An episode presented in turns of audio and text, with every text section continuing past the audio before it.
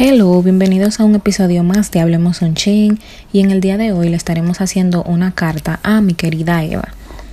Mi querida Eva este, es una serie que he estado haciendo en mi blog rachelalmonte.com donde le escribimos una carta a ella como si fuera a una amiga y es básicamente un consejo para todas nosotras. Y en el día de hoy le estaremos hablando de la procrastinación y cómo ella puede Em, superar eso.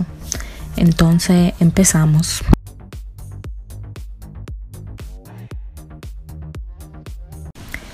Querida Eva, en el día de hoy te quiero dar un consejo y es que si quieres lograr todas esas cosas que tienes en tu tabla de visualización, eh, tienes que dejar la procrastinación, la pesadez o el desánimo, como quiera que se le diga ya en estos días las afirmaciones, agradecer todos los días, visualizar y tener una tabla de visualización funciona, pero solo si pones de tu parte y tomas acción todos los días.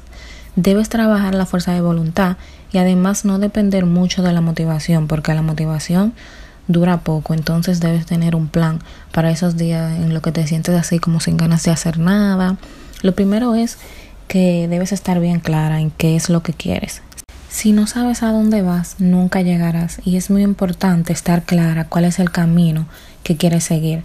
Después de establecer un plan con metas a corto plazo que te ayudarán a estar motivada porque mientras más vas logrando pequeños retos poco a poco, te vas acercando más a tu sueño.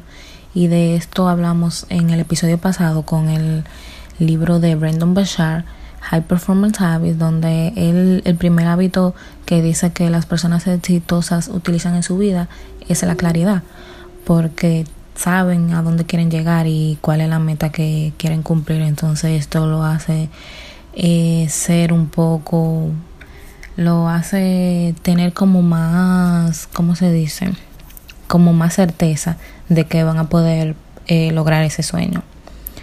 Este, para lograr esas metas, eh, es muy bueno tener un plan y tú sabes que logrando metas te ayuda a construir tu autoestima y a creer en ti misma. Eh, es como con la dieta, cuando fallas te sientes que no vale la pena y debes intentarlo de nuevo porque tienes miedo a fallarte a ti misma, te sientes desanimada y, nada, solo cuando vuelves a intentarlo eh, cuesta muchísimo. Por esto en el día de hoy te quiero traer como tres tips que te van a ayudar en contra de la procrastinación. Y el primero es just do it, solo hazlo. Se dice fácil, pero la verdad que no debes hacerle mucho caso a la mente y tratar de tomar decisiones rápidas sin debatirlo mucho contigo misma, porque la mente del ser humano es muy primitiva y quiere mantenernos seguros como en nuestra zona, en nuestra zona de confort, porque cuando se siente incómodo lo asimila como algo malo para ti y no lo hace por mal, sino que lo hace para protegerte. Se da cuenta de que no es una actividad a la que disfrutas mucho y trata de convencerte de que no hay que hacerlo. Eh, y por esa razón tienes que tomar decisiones rápidas porque la mente del ser humano es bien primitiva todavía y hay que actuar en su contra y salir de la zona de confort. El segundo tip es eat the frog. En inglés un término que dicen mucho los gringos. Se trata de comerte la rana primero.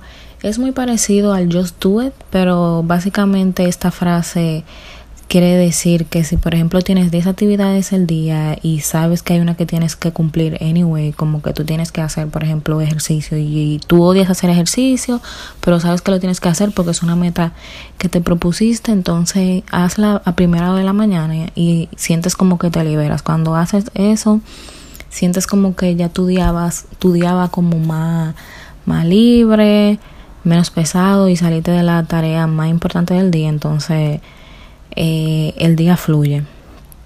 El tercer y último consejo se trata de pensar en las consecuencias. Tienes que pensar en todas las consecuencias eh, de no comerte la rana primero. Eh, de no simplemente hacerlo en el momento. Sabes que si, por ejemplo, no comes saludables, reduces las porciones y haces ejercicio, no vas a bajar de peso. Si no estudias, no podrás tener ese conocimiento que deseas para tener eh, que brindarle a tu audiencia contenido de valor y si no inviertes tiempo todos los días en tu negocio online nunca podrás ver los frutos y nada, siempre debes pensar en las consecuencias de qué pasaría si no cumples con eso que tú sabes que tienes que hacer. Entonces nada, Eva, estos son los consejos que yo te tenía para el día de hoy.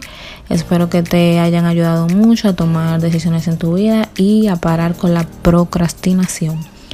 Este, hasta el próximo episodio. Bye.